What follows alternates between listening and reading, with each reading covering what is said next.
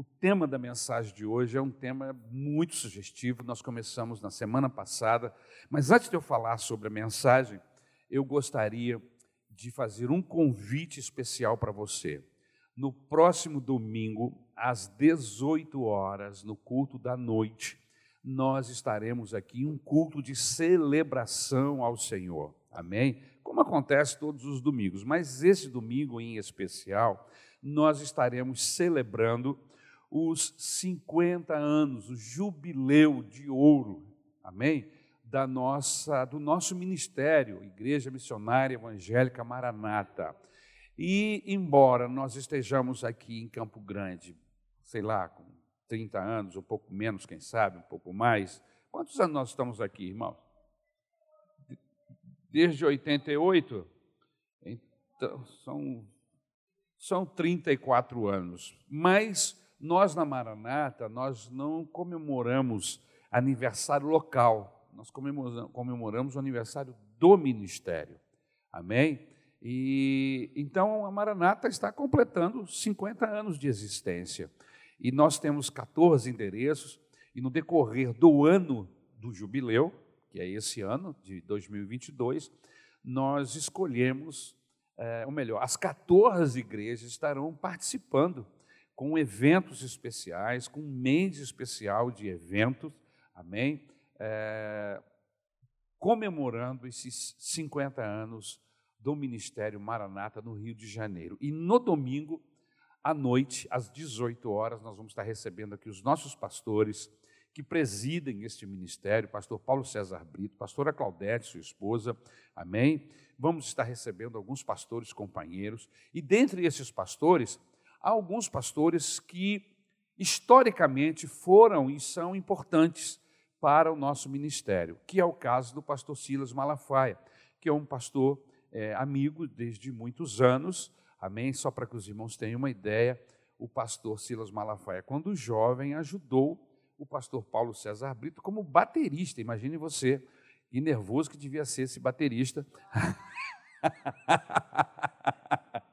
devia ser um baterista daquele, né, raiz, é, lá na ABI, lá nos idos, lá no início, na era jurássica da Maranata. Amém? Então, é, os pastores que viveram esse tempo, e até nós mesmos que não vivemos esse tempo, mas só de ficar sabendo, a gente acaba criando um carinho, um relacionamento com essas pessoas. Amém? Então, são muitas pessoas, inclusive fora do Rio de Janeiro, que marcaram a Maranata, o início da Maranata, a amizade com esses pastores ao longo desses anos todos. Então vai ser uma bênção poder receber o pastor Silas Malafaia aqui na nossa igreja, é um convidado nosso, amém? E ele vai estar nos ministrando, ministrando a palavra de Deus ao nosso coração. E eu tenho certeza absoluta que Deus vai se utilizar da sua pessoa para abençoar as nossas vidas. Amém? Então eu quero convidar você para estar conosco, mas eu quero fazer um convite é, desafiador. Eu quero desafiar você a convidar outras pessoas, convidar amigos, a convidar seus parentes. Festa de aniversário, a gente convida pessoas, não é assim? Geralmente é o que diz o ditado, né? Quem é convidado pode convidar até 100 pessoas. E o dono da casa pode botar 101 pessoas para fora. Então. Mas no caso aqui, ninguém vai ser colocado para fora, absolutamente. Você pode convidar até 100 pessoas que nós vamos recebê-los com carinho.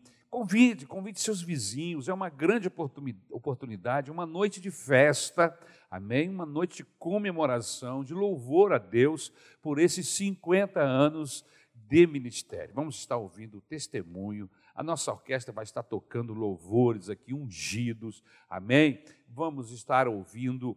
Tem até um grupo, né? uma bandinha, vai estar estreando a bandinha dos, dos, dos, dos nossos meninos aqui, do departamento infantil. Nós temos uma bandinha que está sendo ensaiada aí, o André está lutando para conseguir botar essa bandinha para tocar aqui no domingo é, de manhã e de noite. A gente saia domingo de manhã para eles não ficarem assustados e de noite eles se reapresentam, André. Pode ser? É, não sei se vai dar, mas de repente, né, jogar menino na, os meninos na frente de uma multidão, a gente ensaia com eles aqui no domingo de manhã, eles tocando e a gente ora por eles, aplaude, eles ficam animados e voltam de noite. Amém? Então, olha, vai ser uma festa e eu quero convidar você, desafiar você a vir, amém? Inclusive, eu sei que existem algumas pessoas que têm dificuldades, às vezes até de locomoção, às vezes problemas até financeiros. Pastor, eu só consigo ir na igreja no domingo de manhã, de noite eu não volto porque eu tenho, tenho que pegar ônibus e, e condução, e às vezes eu não consigo financeiramente suportar tudo isso. Não é? E a gente entende isso, irmãos. Então, se você tem que escolher um culto, escolha o culto da noite, amém? Já que alguns escolhem o culto da manhã por uma opção, amém? Enfim, como acontece todos os domingos. Mas nesse domingo especificamente, se você precisa escolher um culto, escolha o da noite, que eu tenho certeza que Deus vai abençoar você. O convite se estende a todo mundo que pode nos ouvir através da internet. O nosso muito obrigado, o nosso carinho em nome de Jesus. Já foi feito o ofertório, pastor? Já foi feito o ofertório? Vamos oferecer ao Senhor Jesus as nossas ofertas, vamos aplaudir o Senhor Jesus nesse momento. Amém? Você tem um envelope aí do seu lado, aí na sua cadeira, você pode utilizar esse envelope para oferecer a Deus a sua oferta de gratidão ao Senhor. Coloque uma oferta de amor, de carinho, de dedicação, amém? De gratidão a Deus dentro desse envelope e levante esse envelope a Deus no nome de Jesus. Nós vamos orar agora consagrando. Você trouxe o seu dízimo, gostaria de consagrar esse dízimo ao Senhor? Fique de Perdão, fique de pé, nós vamos orar consagrando o seu dízimo ao Senhor. Você trouxe alimento não perecível para uh, os carentes, os necessitados, através do departamento, do departamento social da igreja, a gente alcança essas pessoas carentes. Amém? Se você trouxe, fique de pé, nós queremos orar e agradecer a Deus pela sua disposição em ajudar no nome de Jesus. Amém? Vamos orar? Você pode vir aqui, querida, fazer essa oração em nome de Jesus? Levante o seu envelope. Esse é um momento de louvor, de entrega ao Senhor, né? Vamos orar. Senhor Deus, obrigada, meu paizinho querido, porque tu estás sempre conosco porque tu estás sempre provendo as nossas necessidades. E neste momento, Senhor, nós queremos também louvar a Ti com as nossas finanças, com as nossas ofertas, dízimos, ó Senhor, numa demonstração de gratidão a Ti, porque Tu sempre cuida de nós. Senhor, abençoa esta igreja, Senhor, abençoa a administração dessa igreja, que continue sendo transparente, tendo lisura, Senhor, em administrar essas finanças. Abençoa os teus filhos, ó Pai, que por um motivo ou outro não estão conseguindo ofertar. Prospera os teus filhos. Abre, Senhor amado, portas, janelas dos céus para os teus filhos, Senhor, que eles sejam prósperos e abençoados, ó Pai. Muito obrigada, Jesus, por este momento. Em nome de Jesus, oramos. Amém favor, querida. Obrigado. Amém.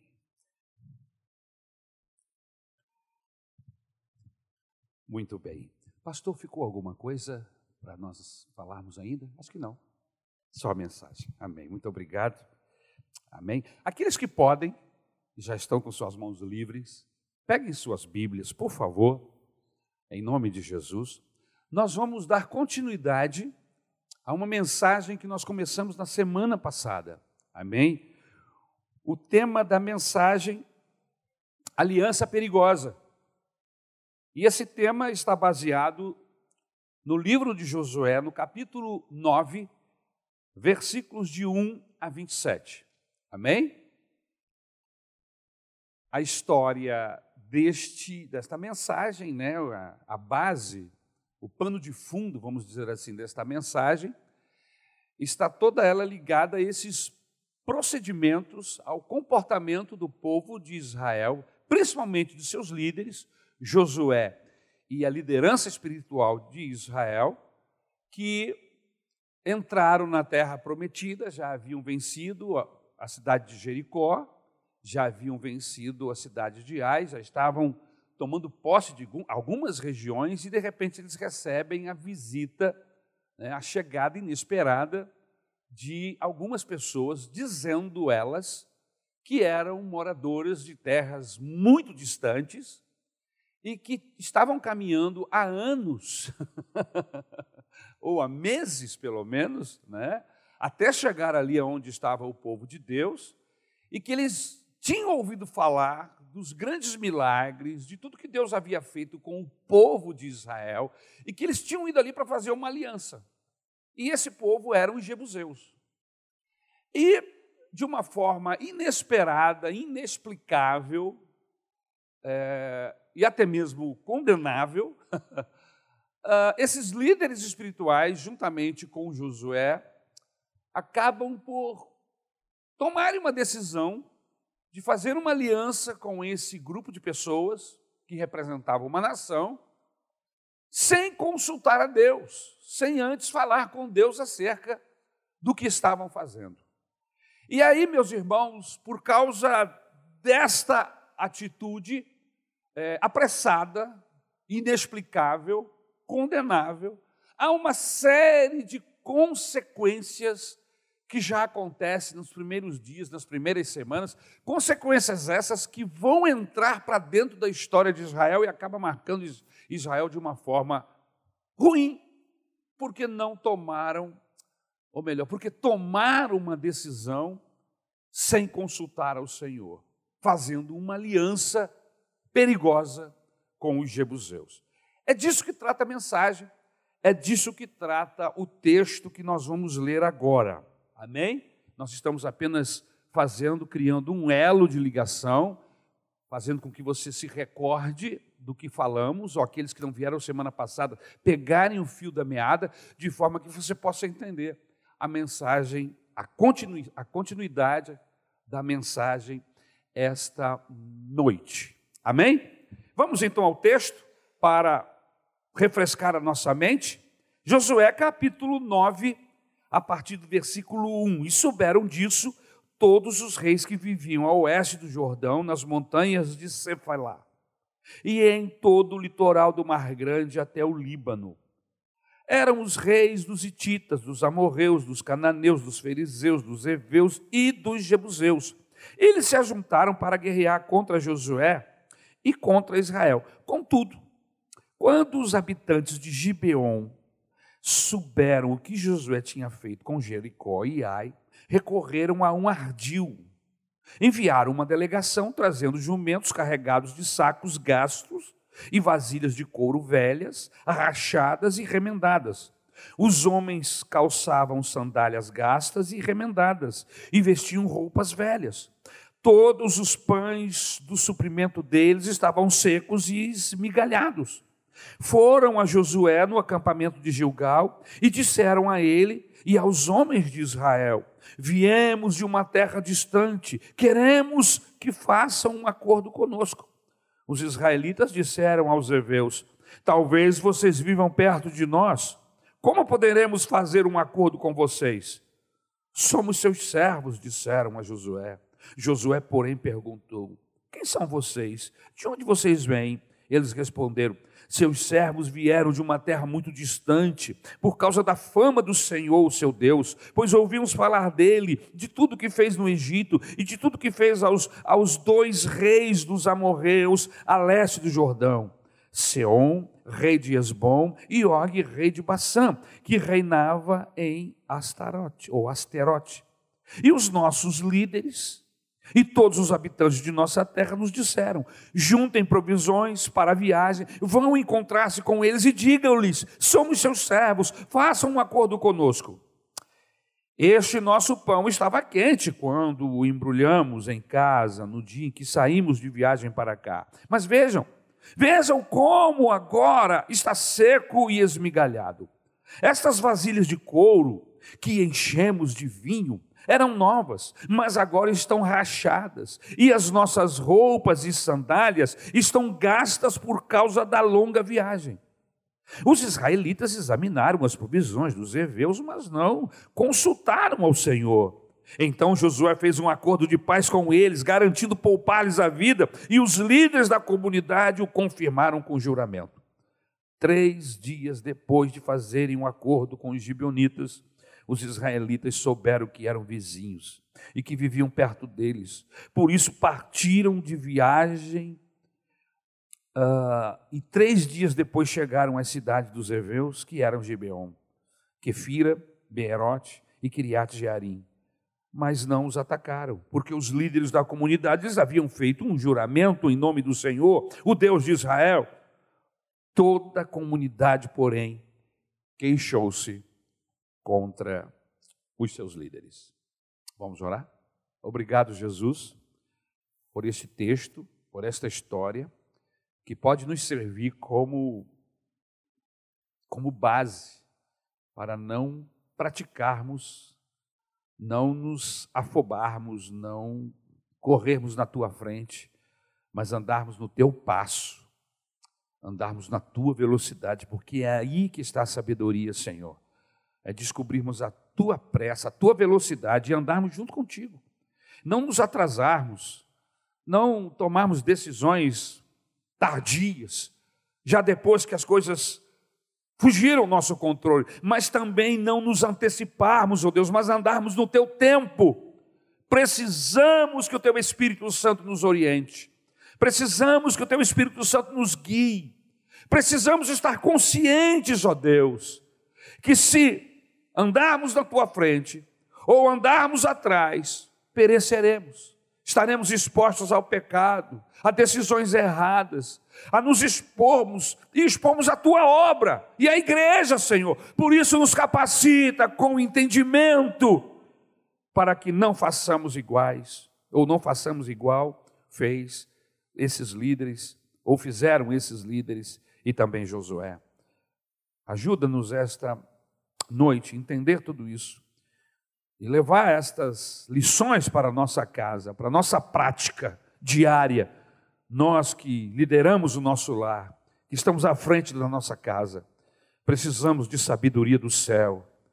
Em nome de Jesus eu te rogo, me dá sabedoria, Senhor.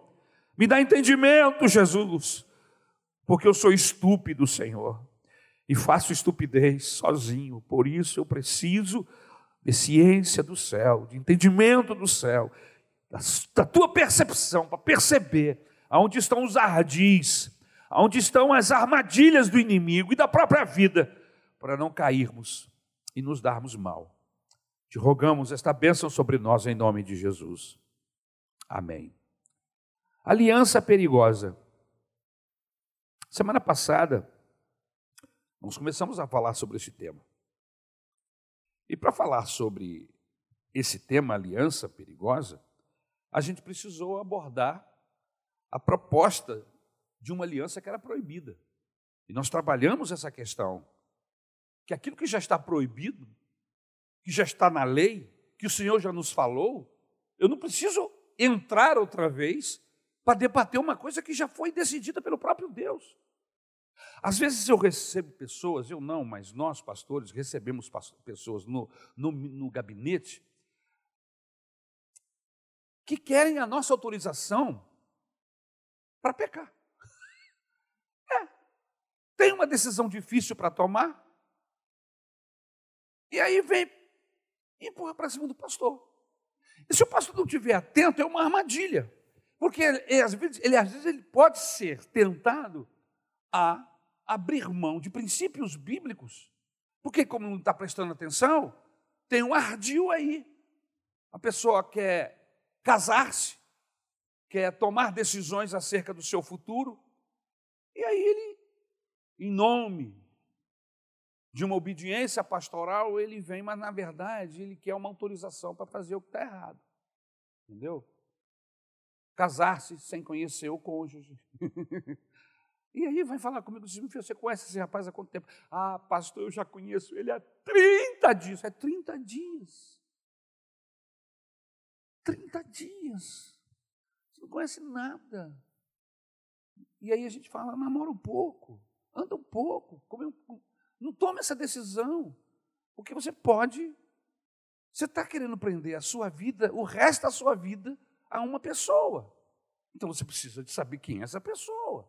Não vá se entregando. E a gente aconselha. Mas às vezes, não, pastor, mas eu vim aqui porque eu quero que o senhor faça o casamento.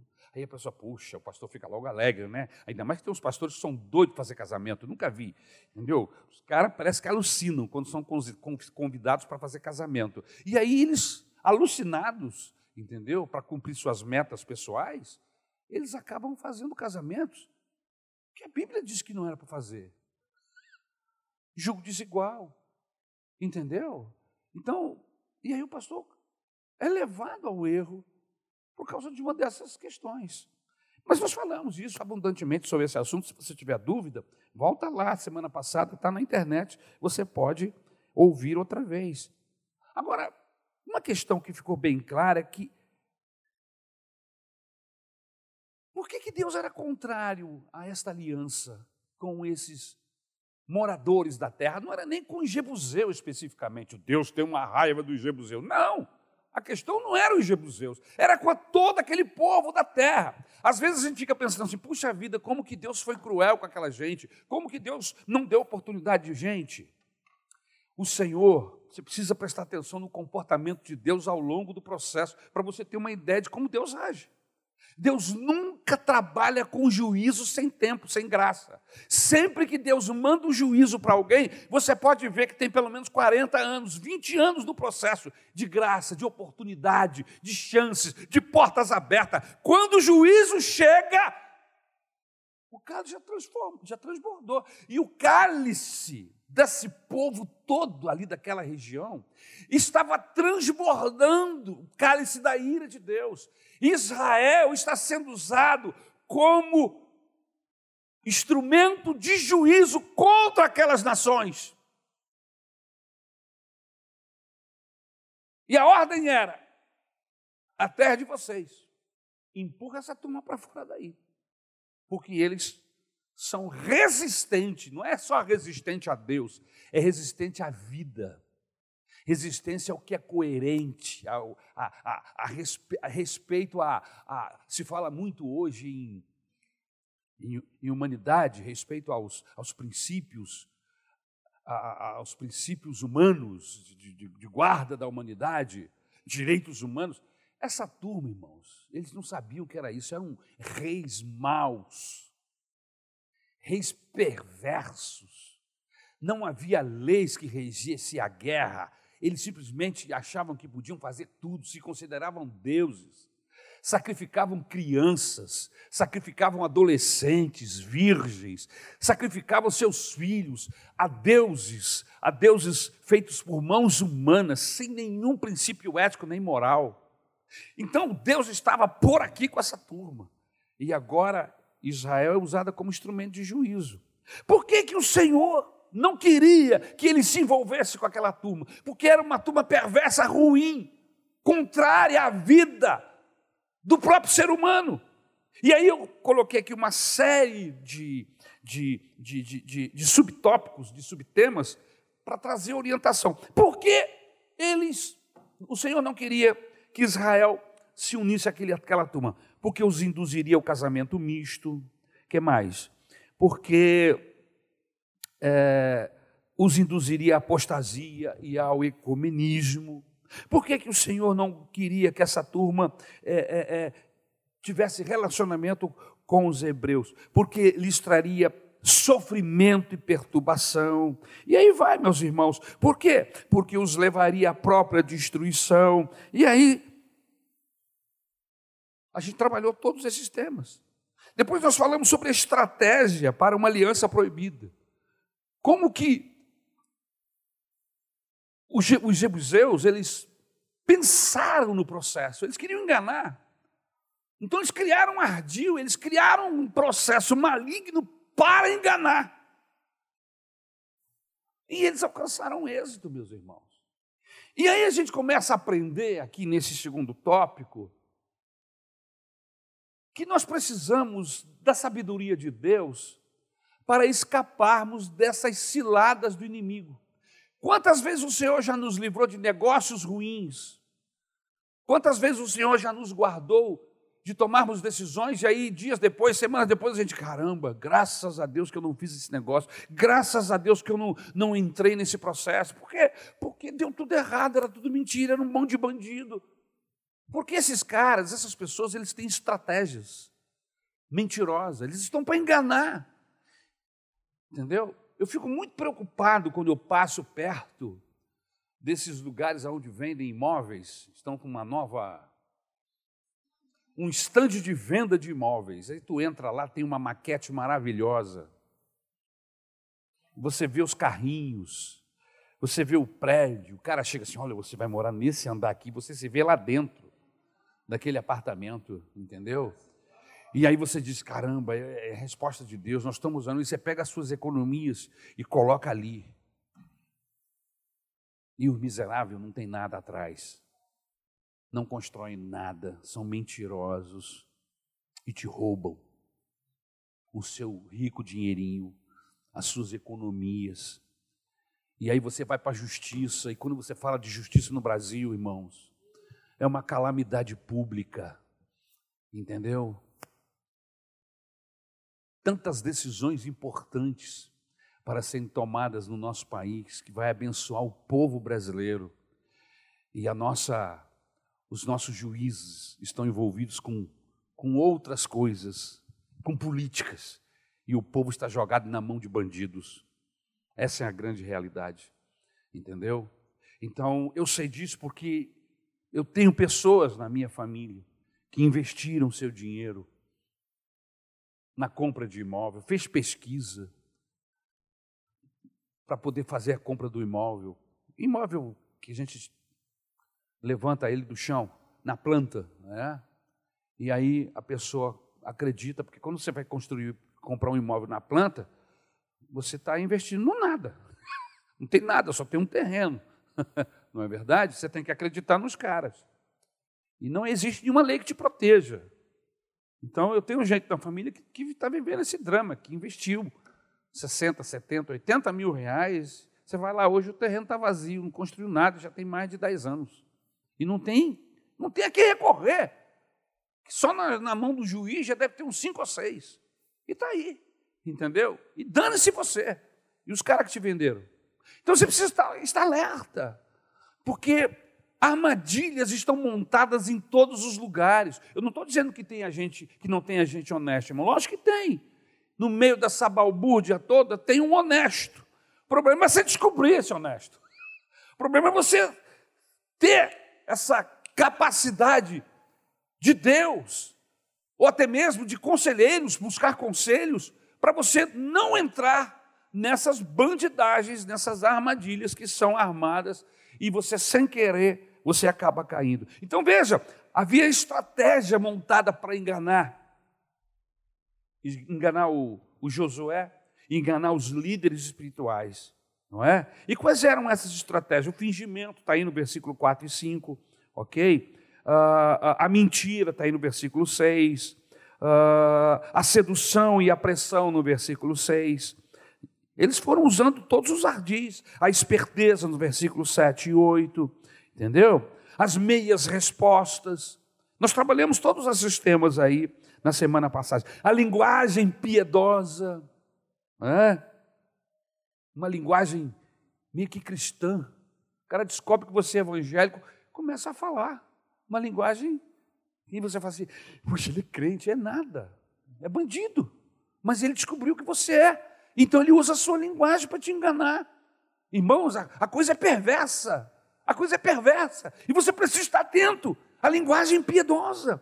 Entendeu? Então, a astúcia por trás tem um, um, um veneno, por trás tem, tem um, um monstro querendo te, te engolir, que vai te trazer perturbação, Durante anos você vai ficar se, se, se martelando, se, se angustiando por causa de um passo mal dado.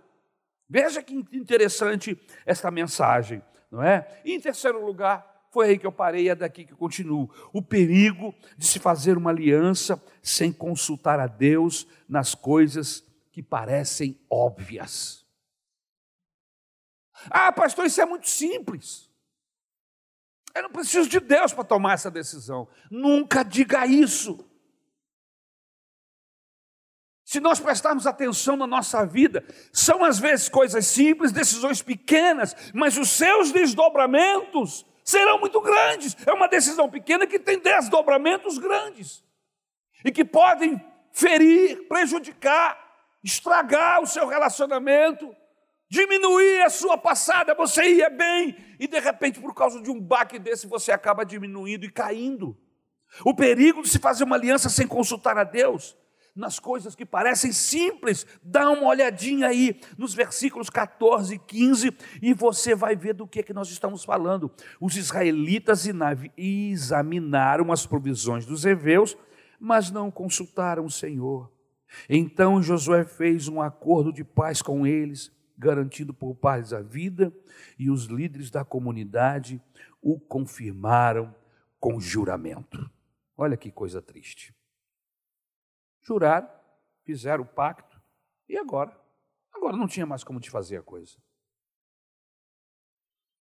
Josué fez distinção entre coisas importantes que carecem de oração e coisas insignificantes, coisas óbvias que não precisa consultar a Deus. Irmãos, é lógico que eu não preciso consultar a Deus acerca de que cor eu vou pintar o meu quarto. Vai pintar o seu quarto de vermelho, tem gente que gosta. Entendeu? Vai pintar o seu quarto de marrom. É você que vai ficar lá dormindo lá, que Deus te ajude. Entendeu? É uma decisão sua.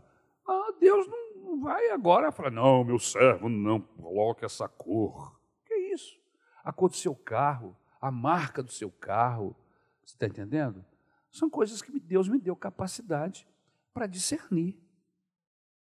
Mas eu tenho que prestar atenção se essas minhas decisões estão quebrando princípios éticos, morais, quais são os desdobramentos dessas decisões, se vão me envolver, se vão envolver minha família, se vai trazer prejuízo. Josué fez distinção entre coisas importantes e coisas que carecem de oração. Irmãos, eu cheguei à conclusão que tudo eu preciso de oração. Tudo eu preciso de oração. Primeira coisa que a gente tem que fazer quando levanta de manhã é entregar o dia ao Senhor. Senhor, eu quero entregar esse dia em tuas mãos, antes de sair de casa ou saindo de casa. Senhor, eu tenho esse e esse e esse problema, eu tenho essas coisas para resolver nesse dia. Me dá sabedoria, me dá orientação. Dentro desse pacote tem coisas simples e tem coisas importantes, mas eu entreguei nas mãos do Senhor, eu pedi ajuda ao Espírito Santo de Deus. O que eu não posso é simplesmente fazer uma separação daquilo que eu acho que é importante e aquilo que eu acho que não é, e simplesmente ignorar e quebrar esse princípio de buscar a orientação de Deus. A nossa lógica, o bom senso, leva-nos facilmente para o caminho quando deixamos de depender de Deus. É lógico que eu preciso usar o meu bom senso. Existem coisas que eu preciso usar o meu bom senso. Como, por exemplo, eu tenho dificuldade em atender pessoas depois que o culto acaba. por quê? Porque eu já estou aqui parte do dia, eu moro longe. Atender uma pessoa aqui depois do culto significa que eu vou ficar com essa pessoa aqui junto com, com ela, eu sempre estou com a minha esposa, mas se eu estou sozinho e sendo uma mulher, não é bom. Eu vou ter que manter um diácono comigo aqui. Para, por quê? Porque vou ter que ocupar alguém. E aí dá nove e meia, dez horas, dez e meia. Essa pessoa vai sair daqui tarde, vai ficar exposta. Nós moramos na faixa de Gaza, irmãos. O Rio de Janeiro é uma faixa de Gaza. Não existe mais lugar seguro nesse, nesse, nesse estado. Qualquer área é faixa de Gaza. Você está entendendo, irmão? E aí você chega em casa, mas o pastor ainda está caminhando. Você chega em casa, toma banho, janta, vê televisão e eu ainda estou viajando. então eu estou me Então meu bom senso me diz assim: marca com ela para amanhã. Não é que o pastor não quer te dar atenção. É que o bom senso diz que depois das 10 da noite, 9 e meia, não é hora de fazer gabinete. Faz no domingo de manhã, faz no sábado, faz num outro dia, que você vai estar com a sua mente bacana, fresca, tranquila, vai poder dar uma atenção 100% a essa pessoa, do que depois, no final do dia, fazer um gabinete e se expor expor essa pessoa e ter que prender uma família com você, porque você não vai ficar sozinho com essa pessoa aqui na igreja. O meu bom senso me diz que eu preciso ter hora para chegar em casa, porque eu estou na faixa de Gaza. Então, qualquer lugar que eu esteja, eu estou num casamento, pastor. O meu bom senso diz, principalmente eu que sou pastor da Igreja Missionária Evangélica Maranata, e principalmente porque no domingo tem EBD cedo, e eu tenho responsabilidade aqui, o meu limite é 10 horas da noite. Se o bolo partiu, não, porque o bolo é o sinal, né? Partiu o bolo, pode ir todo mundo embora. Mas a galera quer manter você lá até mais tarde, parte o bolo 11 e meia, meia-noite. E aí você fica na festa até 11 e meia, meia-noite, e depois você sai. E aí, blau, blau, EBD. É. Você comprometeu um EBD no dia seguinte, o culto da manhã, porque você é ser humano, você se cansa, e mais, saiu de uma festa de carro, de ônibus, seja lá do que for, de Uber, às onze e meia, meia-noite, na faixa de Gaza. O que você está querendo? Aí diz, Deus não me guardou, mas o meu bom senso diz o quê? Eu preciso usar o meu bom senso. Ok? A Bíblia diz, usa o seu bom senso. Isso é usar o bom senso. Amém? Deus não precisa aparecer para mim num anjo dizendo, cara, está tarde, vai embora. Eu sei. Não é verdade, irmãos?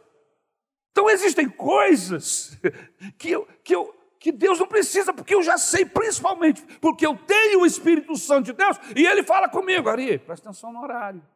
Eu estou ligado, eu não estou no jardim do Éden, e lá tinha uma serpente.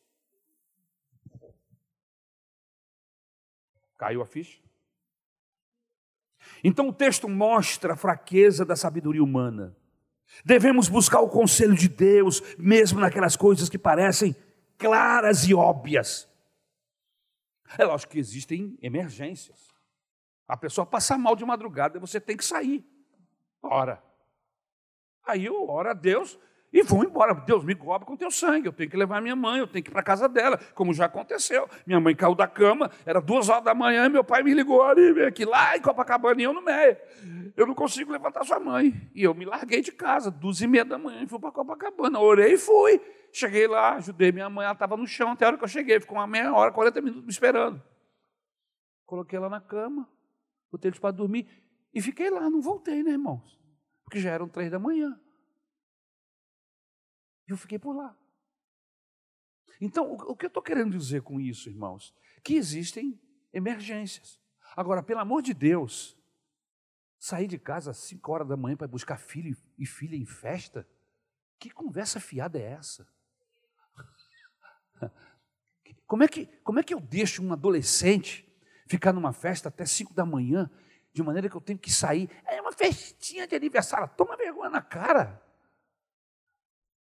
Cinco horas da manhã é hora de adolescente estar na rua e ainda expondo o pai para ir buscá-la, para ir buscá-lo, sair de madrugada, cheio de problemas que tem, como tem esse Rio de Janeiro. Vamos usar o bom senso? Vamos, vamos olhar os princípios que estão sendo quebrados? O problema é o perigo da autoconfiança. O que confia no seu próprio coração, diz Provérbios 28, 26, é insensato. Vamos ver alguns exemplos. Confiar no seu coração. Acha que é o bonzão, que é o sábio, que sabe de tudo. Ló. Ló escolheu as campinas do Jordão e foi morar com a família na cidade de Sodoma. Lá ele perdeu seus bens, sua mulher, seus genros e sua honra. Caramba, que decisão doida. A princípio parecia uma bênção. Uma região árida, você consegue ver uma cidade que tem uma campina. Ele falou: é aqui, é de Deus. Agora, interessante que o homem de Deus chamado Abraão olhou para a campina e disse assim: Não, eu vou para o deserto. Preste atenção. Se você não for um homem de Deus, siga um homem de Deus. Se você não tem relacionamento com Deus suficiente para orar e pedir a Ele uma, uma orientação, peça a Deus que use alguém, mas não tome decisão como tomou Ló. Não acha que você é autossuficiente. Porque Deus está vendo o dia de hoje e está vendo o dia de amanhã, e daqui a um ano, daqui a dois, daqui a dez, daqui a quinze. Ló não teve essa percepção, levou a família dele para dentro do inferno e não percebeu só depois que o inferno pegou fogo. Só depois que ele perdeu sua esposa, seus bens, perdeu tudo. A moral das suas filhas, a sua própria moral.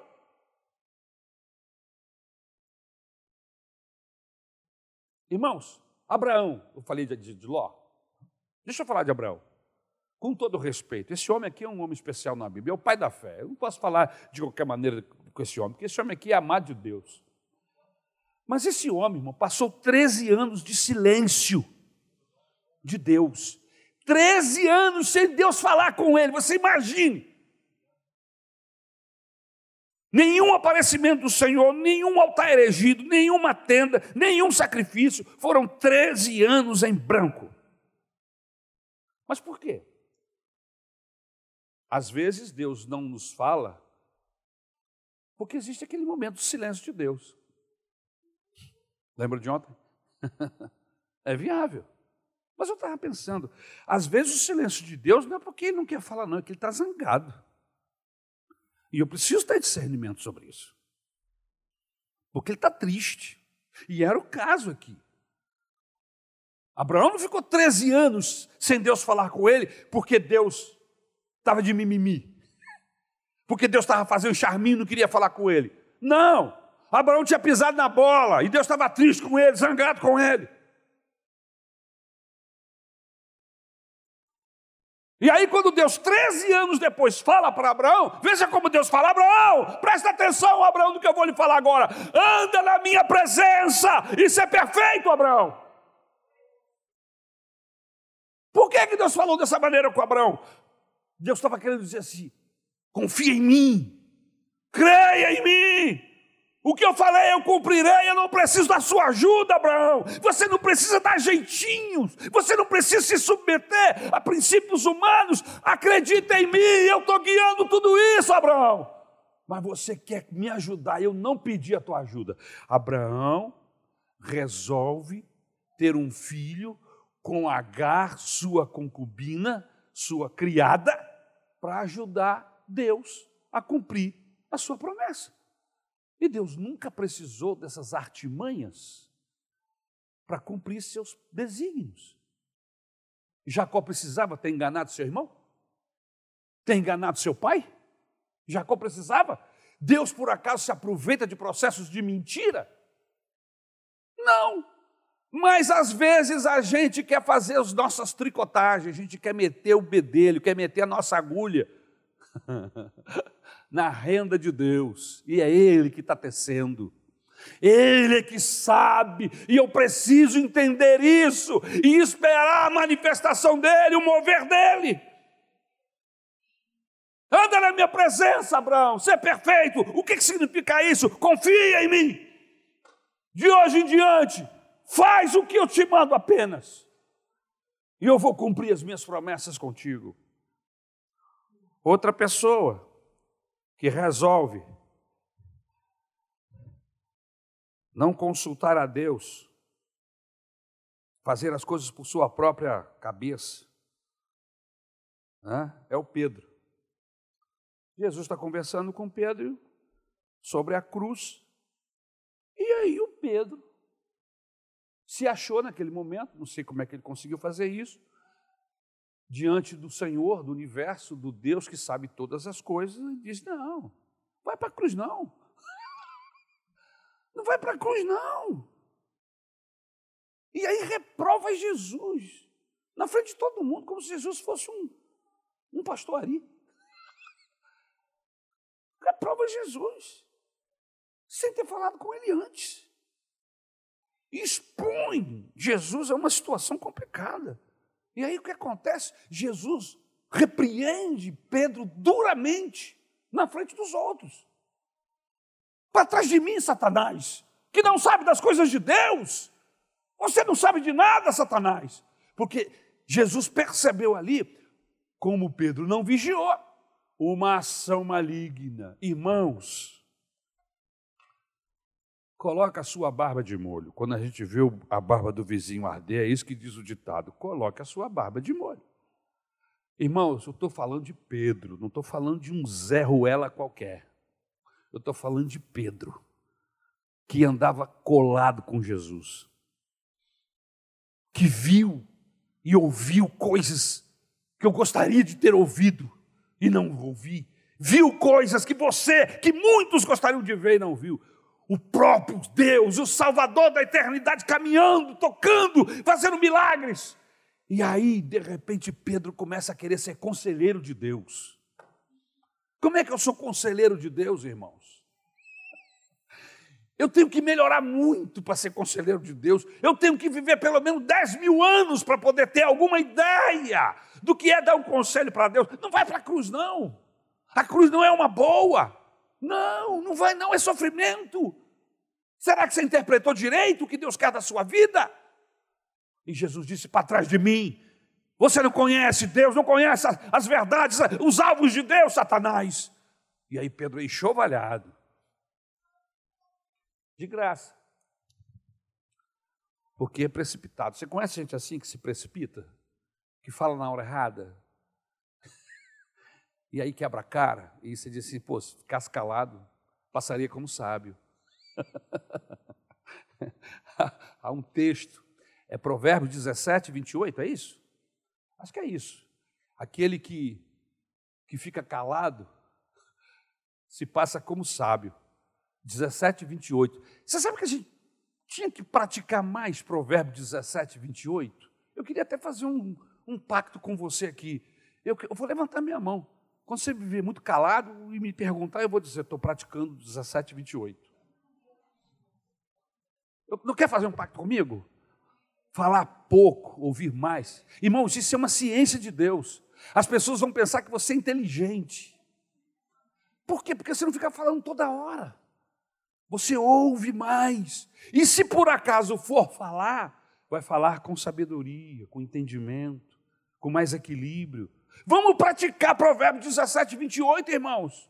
Pratica isso na sua casa, com a sua esposa, com seu marido, é, com seus filhos. Outro foi Gibeão. Gibeão quer dizer pequeno monte e nos alerta contra as pequenas coisas que nos impedem de andar com Deus. Sansão, o homem mais forte do Velho Testamento, foi vencido por uma mulher cujo nome significa fraqueza. Olha aí. Dalila significa fraqueza e venceu Sansão. Mas por quê? As pequenas coisas podem nos impedir de viver uma vida cristã normal. São princípios que são quebrados. Se você notar, nós passamos lá pelo livro de Juízes agora da nossa leitura, a partir do capítulo 6, se não estou me enganando, Sansão começa quebrando uma série de princípios na sua, no seu relacionamento com Deus. Detalhes. Mas eram princípios, aparentemente coisas menores, mas princípios que estão sendo quebrados. É como se você, você precisa entender que um muro se constrói a partir de um tijolo. Uma muralha se constrói a partir de uma pedra. É uma pedra aqui, um cascalho ali, você vai juntando, daqui a pouco tem um muro. São pequenas coisas que nós vamos amontoando entre nós e Deus, que daqui a pouco a gente não consegue mais perceber a ação de Deus na nossa vida. Então eu preciso prestar atenção nesses detalhes, nessas pequenas coisas. E Sansão não prestou atenção. Em quinto lugar, Josué fez aliança com os gibeonitas de poupar-lhes a vida sem consultar a Deus. Ficou preso a uma aliança que jamais deveria ter feito. Sofreu sem poder tirar o jugo de sobre si e de seu povo. E aí a gente cai no quarto tópico: as consequências de se fazer uma aliança precipitada. E quais são essas consequências? Mesmo que você não busque a Deus e faça alianças precipitadas, Deus vai ratificar. Deus não estava naquela aliança. Um princípio dele havia sido quebrado. Mas eles fizeram um juramento em nome do Senhor que não iriam destruir os gibeonitas, não ia expulsá-los do meio deles. E agora eles vão ter que cumprir, mesmo que seja espinho nos olhos, mesmo que vivam o que sofram, vão ter que cumprir, porque fizeram um juramento em nome do Senhor. Quantas sociedades que jamais deveriam ter sido firmadas, porque não se respeitou o princípio de falar com Deus antes. Quantos acordos que jamais deveriam ter sido assinados. Quantos namoros que jamais deveriam ter começado. Ah, mas ele é bonitinho. Ela é uma gracinha, mas é, é assim que você avalia uma pessoa que você vai escolher, está escolhendo para ser seu companheiro, a sua companheira por resto da vida? Ela é uma gracinha? Lógico que o, o, parecer de uma pessoa é importante, a gente não vai jogar isso fora, absolutamente. O parecer, né, o semblante, a beleza de uma pessoa, ela tem importância dentro do, do conjunto do processo. Não é assim, irmãos? Tem que ter a pessoa que você está buscando, tem que lhe agradar fisicamente. Mas ela precisa ser como Esther. Não apenas bela, mas formosa. E a bela fala de uma beleza exterior, mas a formosura fala de algo interior, de um caráter, de um relacionamento com Deus. Se eu sou uma pessoa crente em Jesus e estou buscando uma, uma esposa, um marido, eu preciso buscar essa esposa e esse marido segundo os princípios que eu creio. E não importa se eu tenha sido uma vítima da vida, me traíram, me esfaquearam, me jogaram para fora, não importa, esses princípios são de Deus e eu não posso abrir mão deles por nada. Porque se eu respeito os princípios de Deus, eu tenho a certeza de que a bênção do Senhor repousará sobre a minha vida. Por quê? Porque eu estou obedecendo os princípios de Deus. Agora, se eu quebro os princípios de Deus,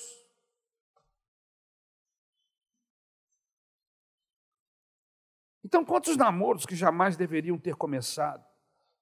Quantos casamentos que jamais deveriam ter sido consumados, irmãos? Porque não se respeitou princípios.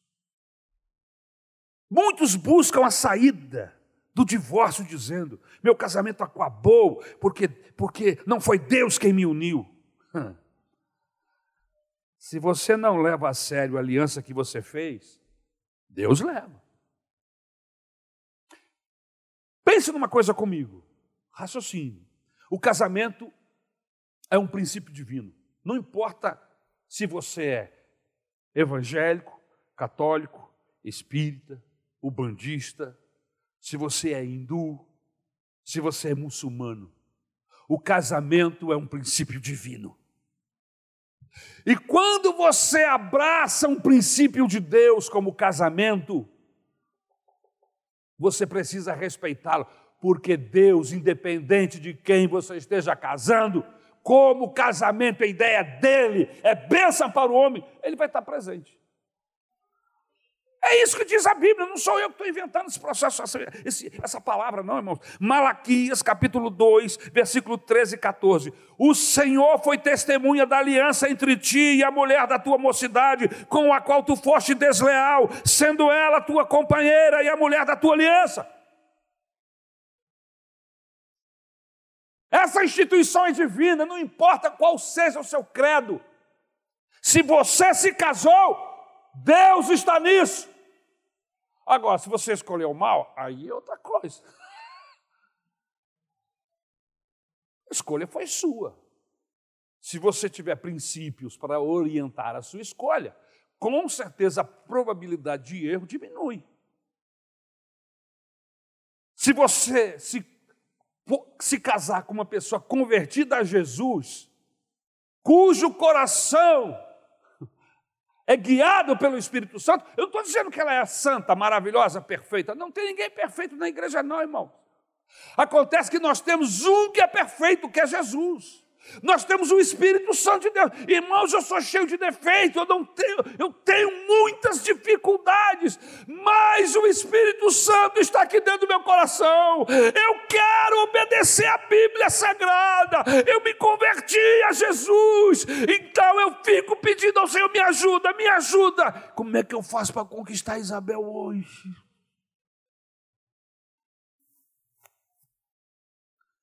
E aí o Espírito Santo vai te ajudando vai dando um coração largo para ela, para não levar tão a sério assim os meus desequilíbrios, dá graça para ela, entendeu? E me ensina, diz, Ari, não é assim, é desse jeito. Não é desse jeito que você fala com a minha filha. Ela é minha filha, tu está pensando que tu é o quê? Ela é minha filha, tu não pode fazer desse jeito. É o Espírito Santo falando comigo. Baixa a voz para falar com ela. Ela é menina dos meus olhos. Se tu, tocar, se tu tratar essa moça de velha, tu vai, tu, eu vou ter com você, miserável. Irmãos, isso é Deus. Sua mulher não é menor que você. Ela não é um zero à esquerda, não. Ela é uma filha de Deus assim como você. Você lava a língua para falar nela, dela. Amém? E você lava a língua para falar dele, porque ele é de Deus. E biblicamente falando, irmãos, ela é superior a você e você é superior a ela. A Bíblia diz que nós devemos olhar para o nosso irmão, considerando superior a nós mesmos. Esse negócio de submissão não é só para gente que se casa, não. Submissão, irmãos, é uma marca de quem anda com Cristo. Gente que anda com Jesus é submisso. Você entendeu?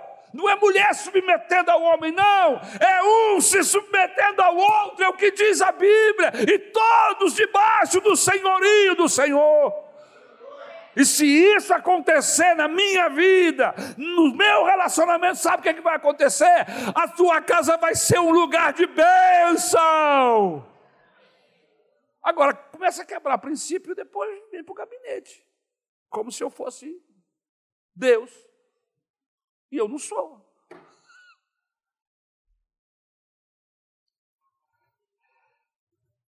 Segundo, o que, que a gente está falando mesmo, irmãos?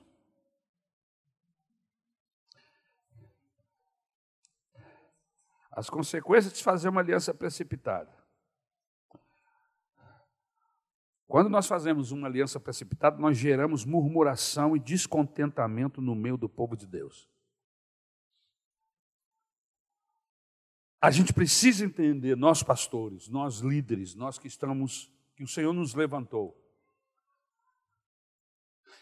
que o povo vai estar conosco se Deus estiver conosco. O povo não é bobo, o povo não é idiota, a igreja não é burra, a igreja é do Senhor, é do Espírito Santo. E se a igreja perceber que o líder pisou fora da linha, ela vai questionar. Porque a igreja é do Senhor. Vocês não são meus servos. Eu não sou um reizinho aqui nessa igreja. Eu estou aqui para servir os irmãos e eu estou pedindo misericórdia a Deus para Ele segurar os meus pés, porque eu estou suscetível a erros mas eu, eu peço compaixão ao Senhor para segurar na minha mão. As minhas atitudes podem ser julgadas sim. Decisões precipitadas acarretam amargas consequências, alianças irrefletidas fazem o povo sofrer, e quando a liderança age sem oração, há um descontentamento no meio do povo. Josué e os príncipes da congregação fizeram uma aliança com os gibeonitas sem consultar a Deus e tomaram a decisão errada, e agora o povo está sofrendo as consequências e murmurando. Aí depois vem aquela conversa fiada, né, pastor? Aquela igreja é muito difícil. É muito difícil? Ou é você que um Zé Ruela que faz as coisas pela sua cabeça? E quer que todo mundo concorde com você. Não tem ninguém trouxa aqui, não. Aqui, o Espírito Santo está aqui. O Espírito Santo age aqui e age aí.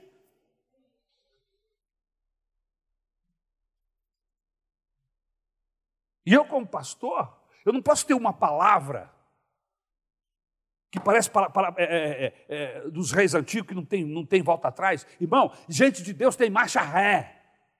Todo bom carro tem cinco marchas para frente e uma para trás. Nós que somos de Deus, irmão, nós precisamos ter marcha para trás. O que, é que significa isso? Errei. Não enxerguei isso, cometi um erro, me perdoe. Sabe o que é isso, irmãos? É usar marcha atrás, usar marcha ré. Mas não, eu sou pastor, eu sou líder, e, e, e, as pessoas têm que saber que a minha palavra não volta atrás. Palavra que não volta atrás é do Senhor, porque Ele sabe de tudo. E mesmo assim, aleluia, para abençoar, Ele quebra princípios que Ele mesmo colocou. Como, por exemplo, o Senhor Jesus está curando um monte de gente e as pessoas questionavam Jesus, mas, mas como é que é isso? Se você crê, era a base para o milagre de Jesus. Se você crê, se você pode crer, se você tiver fé, era a base. Jesus sempre perguntava isso. Mas aí chega um pai desesperado, um pai com um filho que está endemoniado e ninguém consegue dar jeito. E aí o pai chega diante de Deus e fala e reclama e diz: Me ajuda. E aí Jesus diz assim: Se você tiver fé.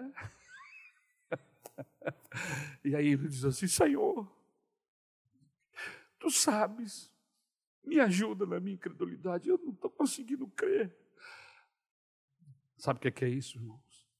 Jesus quebrando um princípio que ele estabeleceu para abençoar. Eu estou dizendo que ele quebrou, porque o texto não me dá informação suficiente, entendeu? Mas o que eu entendi é que Jesus curou, libertou aquele moço independente do tamanho da fé daquele homem. Porque aquele homem admitiu: eu tenho dificuldade de crer, me ajuda. Eu não estou dizendo que ele quebrou o princípio, mas eu, o, o que eu percebo do texto é que Jesus ouviu a oração daquele homem. Lembra daquela mulher catando migalhas embaixo da mesa? e a mulher argumenta com Jesus e conversa com ele. E diz assim: Mas mas eu, eu sou cachorrinho. Até os cachorrinhos comem das migalhas que caem da mesa do seu Senhor. E isso é um dito popular. Israel era o lugar da bênção. Israel era o lugar onde o Senhor habitava, onde havia uma mesa posta. E ela estava dizendo assim: Olha, eu não sou judia, eu não sou hebreu, eu não tenho descendência de Abraão, eu sou como um cachorrinho, eu, eu pertenço a uma outra nação, mas também os cachorrinhos comem das migalhas, ou seja, Senhor, tu abençoa Israel, mas tu se esquece da gente que está aqui embaixo, e aí o Senhor faz o quê? Vai embora daqui, ô sua miserável, eu não vou te abençoar. Foi isso que ele fez? Não. Espera aí. Essa mulher teve argumentação de fé. E ele diz assim: não vi nenhuma fé como, como a dessa mulher, que nem hebreia é ela argumentou comigo de maneira sábia, até os cachorrinhos, ou seja, ela quer a bênção, ela confia que eu posso abençoá-la e eu vou abençoá-la.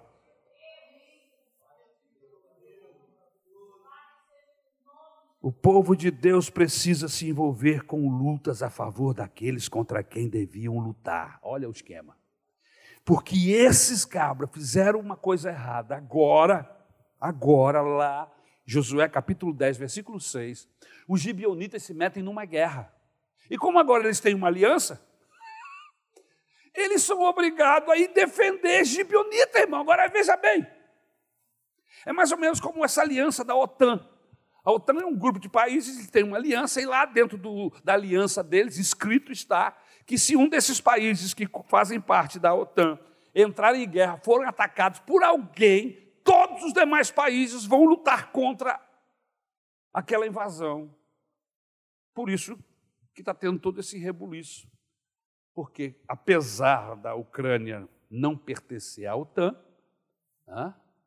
mas a Polônia me parece que, que faz parte, se eu não estou enganado, há todo esse embrólio, essas questões todas aí envolvendo os países que estão em guerra, a Ucrânia e Rússia.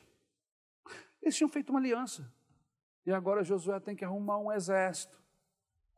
Porque os gibionitas pediram ajuda. Olha só, irmãos. Olha o tipo de aliança que às vezes você faz e que você se mete em guerras, você se mete em confusões, que não tinha nada a ver com você, que você podia estar gastando essa energia com a sua família, podia estar gastando essa energia com a sua casa, com os seus processos, e agora você tem que despender tempo, dinheiro, para ir resolver problema que não é seu, porque você fez uma aliança errada. Conhece gente assim? Fica olhando para mim. Josué está travando uma batalha que não era sua, está drenando suas energias num trabalho que não era seu. Eles estão pagando o preço de terem feito uma decisão apressada, uma aliança irrefletida. Eles estão defendendo quem precisariam desalojar daquela terra. Quantas noites de sonos perdidas, quantas horas de choro e lágrimas vertidas, quantas dores e contorções da alma sofridas, quanto prejuízo financeiro acarretado por causa de uma decisão de uma aliança errada. Presta atenção com quem você faz aliança. Para que você não venha amanhã ter que entrar em guerras. Por isso que a Bíblia Sagrada é muito sábia quando diz que sobre a questão de empréstimo financeiro.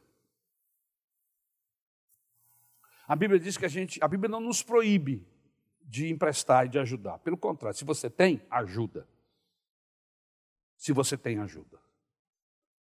Principalmente irmãos que às vezes estão apertados e pedem dinheiro emprestado. É muito comum isso acontecer dentro da igreja. Você confia, conhece, e aí você empresta. Mas um conselho pessoal que eu quero dar para você. Se você chegar a essa situação, dê. Não espere retorno. Empresta, mas é como se fosse dado. Você tem? Pode? Conversou com a esposa? É importante. Conversa com a tua companheira. Conversa com o teu marido. Você não pode sair prestando dinheiro da família para ninguém sem falar com seu cônjuge. Isso é errado. Isso é bandidagem. Amém? Conversa com ele. Porque Deus pode usar seu cônjuge para dizer: cuidado, vamos orar. E outra coisa, conversa com o pastor da igreja. O que, que o pastor tem a ver com isso? Eu vou lhe dizer.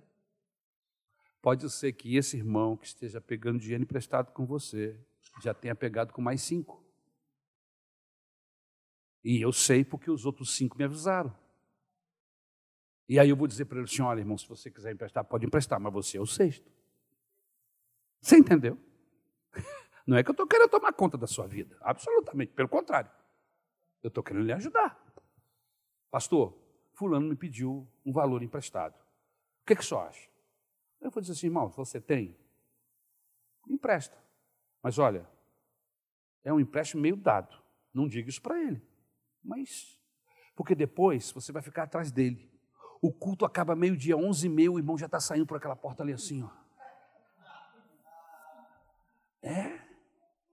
Você já viu? Eu já vi. É que nem vender cosméticos em igreja. Eu não tenho nada contra. As pessoas vendem, todo mundo tem que comprar, tem que comprar do ímpio, compra do crente, sem problema. O problema é na hora de pagar. Que o irmão traz o produto no domingo, ele trouxe o produto, ele quer receber. O irmão recebe e diz: domingo à noite, hoje à noite eu te entrego. Tá? Tá. Aquela cara assim amarela. E aí você fica, ah, meu Deus, se você pudesse benzer, se benzeria mas você não acredita nisso, você confia que o irmão vai vir no domingo à noite. Domingo à noite o irmão não aparece, tu fica assim durante o culto. Ô oh, Jesus, tem misericórdia. O irmão pensa que você está glorificando, mas você está orando, procurando o dito cujo. Final do culto, tu bota a fila lá na porta e fica vendo, o irmão não veio. Aí falou, pô, agora só terça. Não, só quinta. Aí na quinta o irmão não vem também. No domingo de manhã ele entra escondidinho, você não viu. No meio do culto, tu ouviu um glória a Deus. Pô, o homem está aí. Está lá do outro lado. E aí, quando você passa dali para cá, foi o tempo suficiente para ele.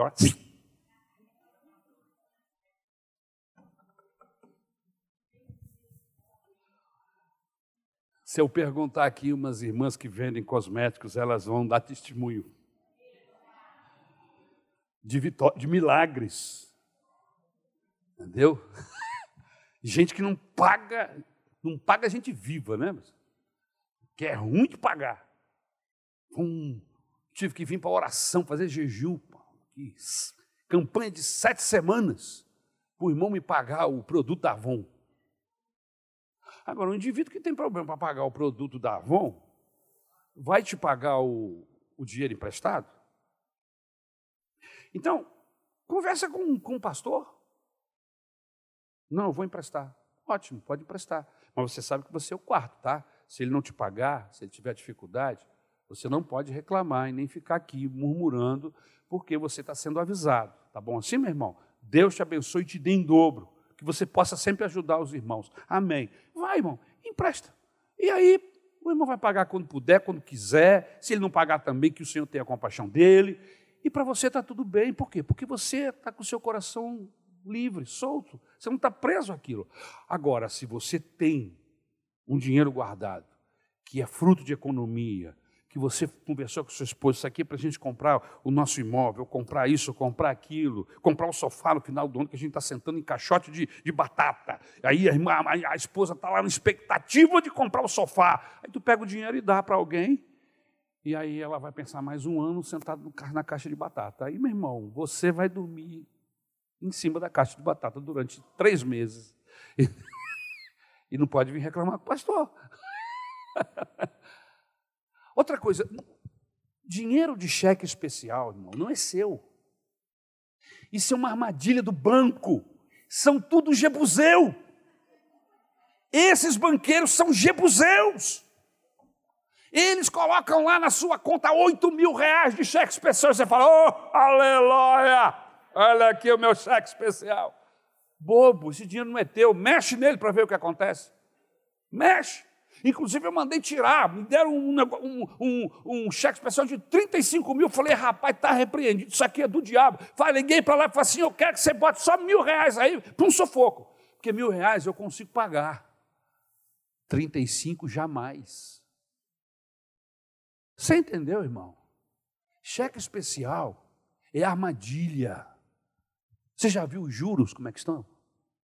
Pegar dinheiro com agiota, isso é coisa de doido.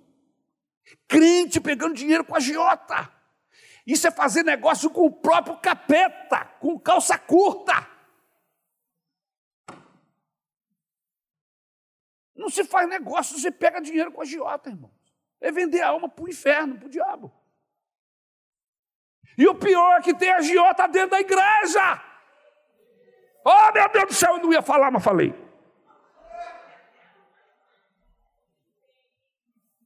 Agiota na igreja, emprestando dinheiro a juro.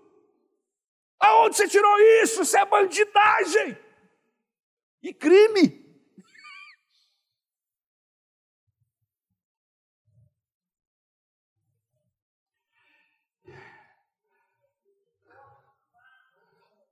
O tempo não anula as alianças que fazemos, mesmo quando não consultamos o Senhor. Não adianta, fez uma aliança, não adianta depois querer quebrar essa aliança. Olha só, segundo Samuel, nós já devemos estar aí, perto dessa leitura aí, pela nossa corrida bíblica aí. Segundo Samuel, capítulo 21. Olha só, se você não passou por essa leitura, você vai passar.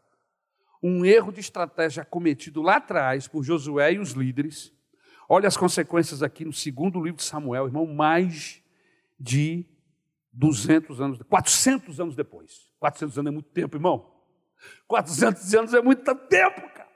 400 anos depois da aliança firmada por Josué, o rei Saul matou os gibeonitas nos dias do rei Davi.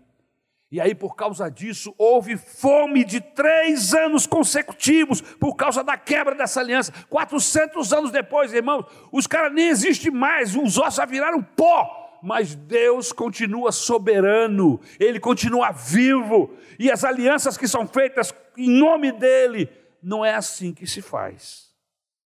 O texto diz, eu não vou ler por causa do tempo, mas no capítulo 21, versículos 1 e 2 Houve em, em dias de Davi uma fome de três anos consecutivos. Davi consultou o Senhor e o Senhor lhe disse: A culpa de sangue sobre Saul e sobre a sua casa, porque ele matou os gibeonitas.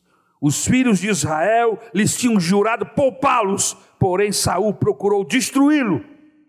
no seu zelo pelos filhos de Israel e de Judá. E olha que o cara estava fazendo aparentemente com boa intenção, era zelo.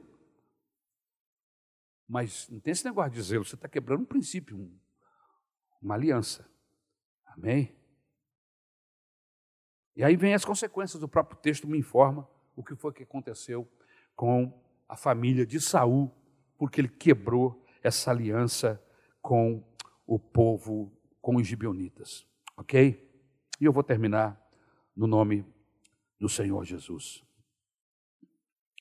Conclusão: nós precisamos tomar dois cuidados básicos.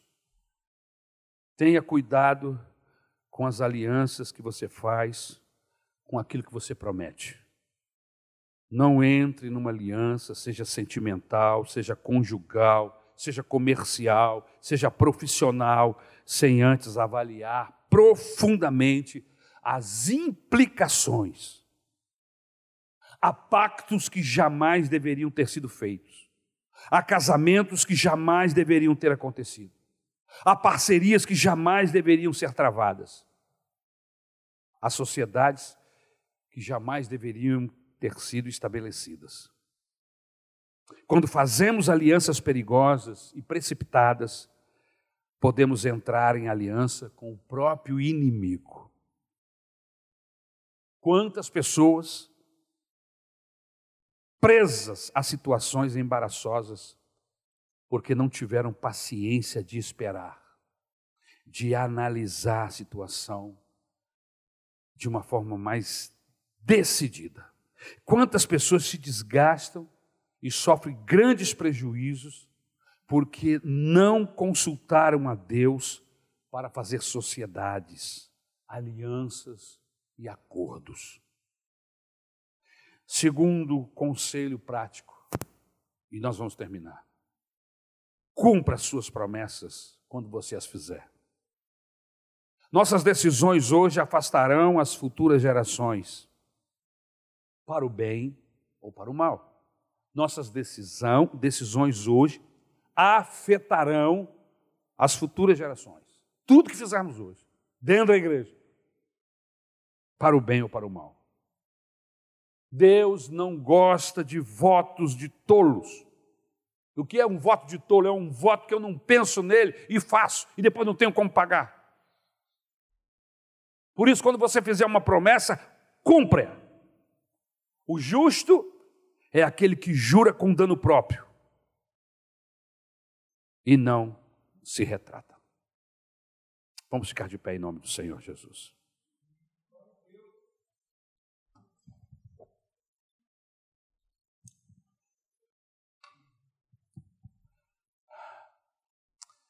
Eu tenho certeza absoluta que, de alguma maneira, essa mensagem alcançou o seu coração.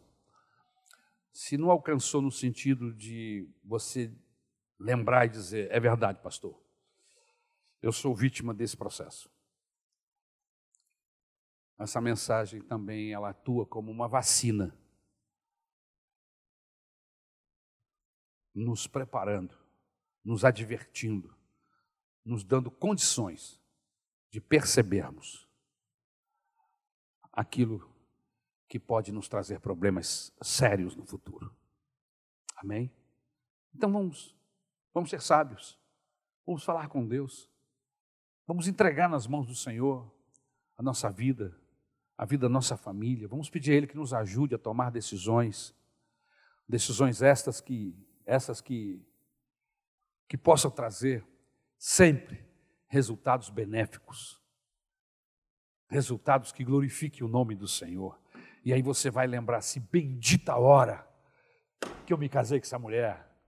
Bendita hora que eu fiz aquele negócio, foi uma oportunidade de Deus, foi uma porta. Eu, os processos, foi Deus me dirigindo. Bendita hora, que bom que eu não perdi aquela oportunidade. E isso vai trazer alegria, contentamento, firmeza, segurança e alegria.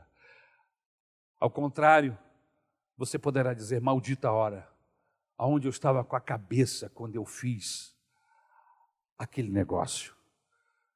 Quando eu dei o passo para me casar com essa pessoa, aonde eu estava com a cabeça, Senhor, me ajuda, me perdoa. E agora, o que, é que eu vou fazer? Vou me divorciar? Não. Jesus transforma. Jesus muda. Eu creio no poder transformador de pessoas. Jesus. Casamento não muda ninguém, mas Jesus muda. Estou casada, estou casado agora, me casei com um trabuco, como é que eu faço? Perdoe-me a expressão. Vou me desfazer? Não. Deus transforma trabucos em coisas maravilhosas. Amém? Deus está me transformando. Vai transformar seu marido, vai transformar sua esposa. Ele vai. Esgote todas as possibilidades. É o meu conselho. Não porque eu vou me divorciar. Não se divorcie. Esgote todas as possibilidades, todas as oportunidades. Corra atrás, dê chances, vá atrás, ande a segunda milha, ore ao Senhor. Eu não sei quanto tempo isso vai demorar, mas o meu conselho é: esgote todas as possibilidades de perdão, de reconciliação, de andar junto, de dar nova oportunidade. Esgote. Quando esgotou, até o cálice de Deus enche. Então chega uma hora que o seu também chega, não, não dá mais, já esgotei as possibilidades, eu não tenho outra alternativa. Mas antes disso, ande a segunda milha, porque isso é cristão, isso é de Deus, e Deus está olhando para mim e para você. Amém? Vamos falar com Jesus agora? Eu não vou chamar você aqui à frente, porque eu não quero expor ninguém. Mas você sabe dos acertos e dos erros, das decisões corretas e incorretas, dos posicionamentos que estão trazendo bênçãos e que estão trazendo problemas, dificuldades. Fale com Deus agora. Senhor, já fiz. Não há como voltar no tempo, eu não tenho como remediar isso. Eu te peço, me dê graça para me, me, me ajudar. Me ajuda, me dá graça, Senhor. Confessa, irmãos. Confessa. Confessar a Deus que deu uma pernada. Isso é maravilhoso. Que errou, que, que, que fez besteira, que jogou os princípios bíblicos pela janela. Senhor, eu não sei onde eu estava com a cabeça, mas agora eu estou dentro desse lamaçal. Agora eu estou preso, eu não tenho como sair daqui. Me ajuda, Senhor. E o Senhor vai se voltar para você com graça, com misericórdia, porque esse é o Deus da Bíblia. Ele não joga fora aqueles que, que simplesmente é, é, é, pecaram, desobedeceram. Não, não existe lata do céu, lata de lixo lá no céu. Não existe. Deus não nos joga no lixo, mas Ele reaproveita o vaso. Dói, porque Ele pega o barro, amassa de novo, isso dói, isso demanda tempo. E ele amassa, tira a, a, a, pedrinha que estava fazendo o vaso rachar, ele pega o barro de novo e trabalha esse barro para fazer um vaso de honra, um vaso de glória. Comece confessando a Deus que foi um erro. Amém? E também agradeça a Ele por Ele ter guiado você, por Ele ter te abençoado, por Ele ter te ajudado, por você ter te ajudado a, a, observar a Bíblia Sagrada, a estar atento aos princípios divinos, e isso lhe trouxe a um outro patamar, um patamar de, de segurança. Que segurança sou de Jesus e, e já desfruto gozo e luz. Sou o quê? Sou, sou de Jesus, herdeiro de Deus. O que mais, querida? Ele me leva à glória do Pai. Canta minha alma, canta ao Senhor. Rendei-lhe sempre ardente louvor. Canta minha alma, canta ao Senhor. Rendei-lhe sempre ardente louvor. Coração agradecido. Se eu tropecei ou não, eu preciso saber que os braços do Senhor estarão sempre abertos para me receber, para me perdoar, para me ajudar. Amém? O caminho para Deus é o caminho do arrependimento, da confissão. Confessa, errei, pequei, pisei na bola, tomei a decisão errada, estou sofrendo consequências das minhas atitudes, mas tem misericórdia de mim. Me ajuda, Senhor. Ele é bom, irmãos. Ele é bom. Ele é bom. Aleluia. Vamos orar? Senhor, meu Deus, obrigado por essa mensagem.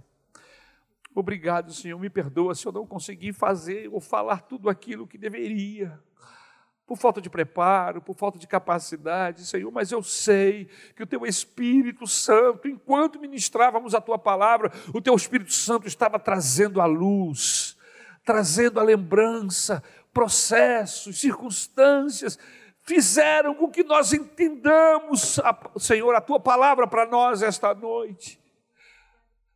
E que Tu tenha os Seus braços abertos para nos abençoar, desde que nos voltemos para Ti pedindo compaixão e misericórdia. E é o que nós estamos fazendo aqui, Senhor. Nos perdoa, perdoa as nossas atitudes ruins, as nossas falhas, as nossas dificuldades, nos perdoa, Senhor. Eu sei, Jesus, que por causa dessa consequência eu estou vivendo todo esse processo, Senhor. Mas me ajuda, Senhor, me dá graça, Salvador, para suportar os anos que faltam. Nos ajuda, Senhor amado administrar a nossa mente, nos dá sabedoria, nos dá capacidade do céu, discernimento, de forma que não sejamos enganados pelo nosso coração, pelas artimanhas do diabo, pelos ardis dessa sociedade maligna. Senhor, nos guarda de pecarmos contra ti, de pecarmos contra a nossa esposa, o marido, os nossos filhos, a nossa família, de pecarmos contra a igreja. Senhor, nos guarda por amor do teu nome. É o que nós te pedimos, no nome de Jesus.